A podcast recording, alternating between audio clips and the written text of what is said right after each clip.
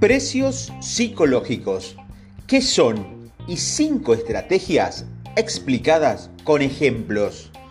¿Hay alguna forma de vender más sin cambiar nuestro producto? Hay una opción más sencilla que puede marcar la diferencia. Se trata de los precios psicológicos. Si alguna vez te has preguntado por qué se usa el 99, ¿Cómo influye el redondeo o cuál es la forma más efectiva de poner un precio a un producto o servicio? En este audio te voy a proponer 5 estrategias de precios psicológicos que utilizan habitualmente diferentes marcas para posicionar sus productos y aumentar las ventas. La importancia del precio. El precio es una parte importante de todo aquello relacionado con un producto o servicio, principalmente porque lo posiciona. Cambiar el precio puede ser un factor diferencial para cambiar también las ventas, pero para saber cuál es el precio adecuado, se debe tener en cuenta algunas variables, como el mercado, los costos, la competencia y el conocimiento de la marca. Otro factor importante es el hecho de que el cliente no está al 100% informado del precio y se suele tener la percepción de que a mayor precio, mayor calidad. Pero también es cierto que el consumidor tiene en cuenta, en cuenta otros muchos aspectos a la hora de valorar un producto, como la comodidad en la compra. Por ejemplo, un cliente de un supermercado abierto las 24 horas entenderá que los precios son mucho más altos ya que el consumidor prioriza la disponibilidad horaria al precio. En cuanto a los precios psicológicos, se busca apelar a las emociones del consumidor para vender más sin tener que modificar los costos de producción del producto. Te invito a seguir escuchando para aprender más sobre este interesante y efectivas estrategias de precios. ¿Qué son los precios psicológicos? Puedes imaginar que en algunos casos subir los precios puede aumentar las ventas. Los precios psicológicos utilizan una respuesta emocional del cliente para fomentar las ventas y sirven para vender más sin reducir costos. Los precios psicológicos funcionan porque se basan en la teoría de que ciertos precios tienen un impacto psicológico en el consumidor.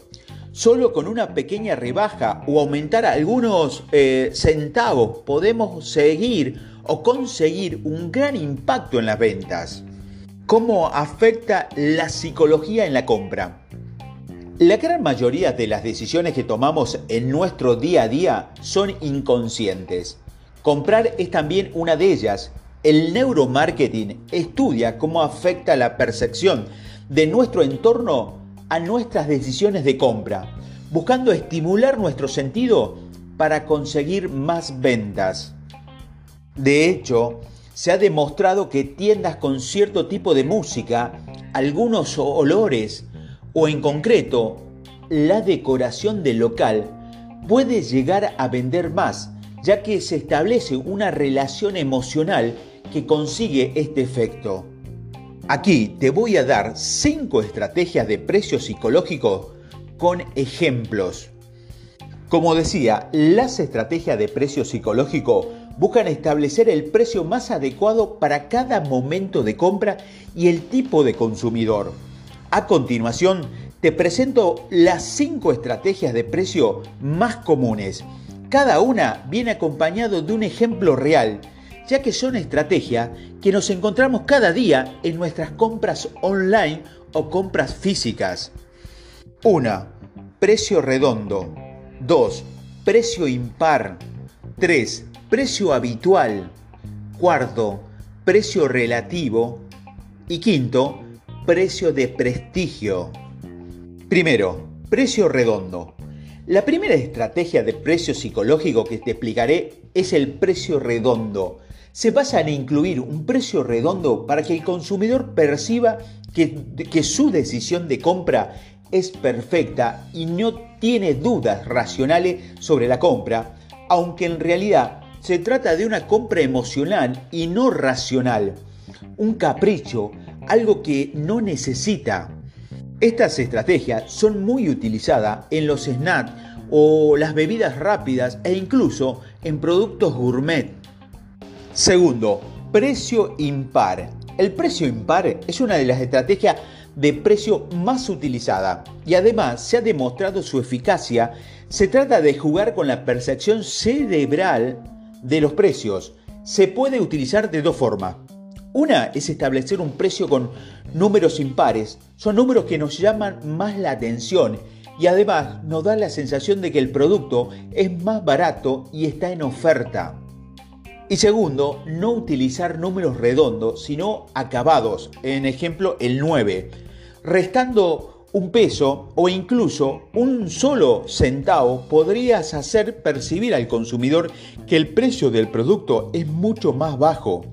Esto sucede porque leemos de izquierda a derecha y no es lo mismo leer, que leer 100 pesos que decir 99,99.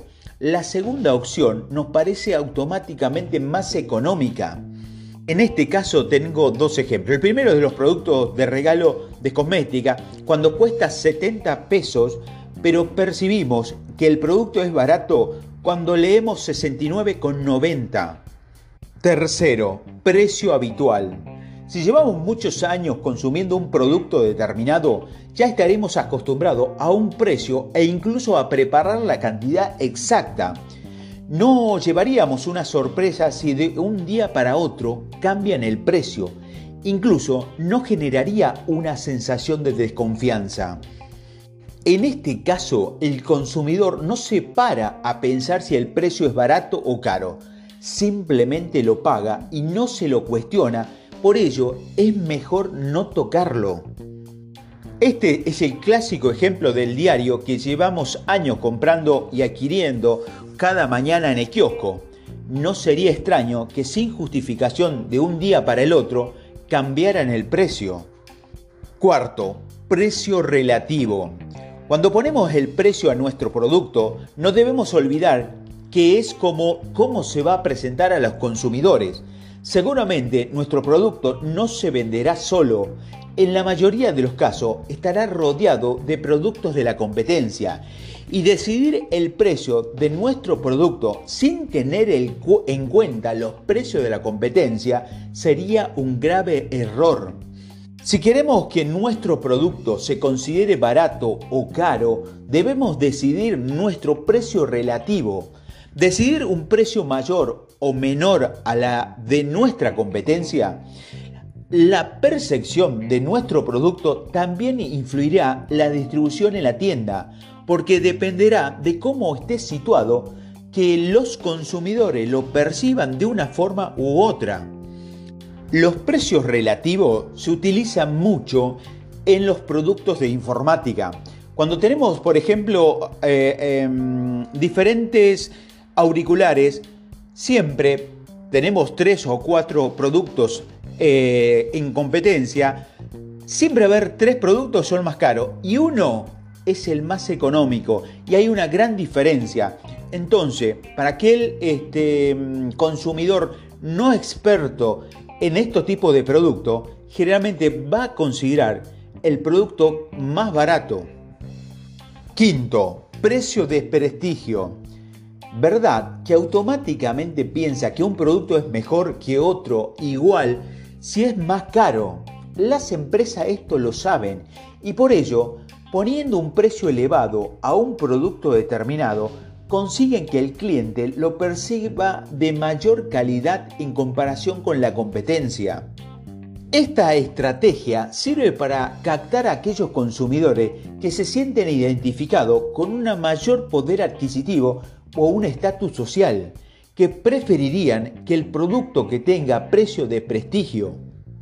El ejemplo clásico en los supermercados podemos encontrarlo, encontrarlo en los panes lactales. Estamos casi de acuerdo que el producto en sí prácticamente es el mismo, pero no obstante, hay panes que son mucho más caros. ¿Y cuál es la diferencia? Es la marca.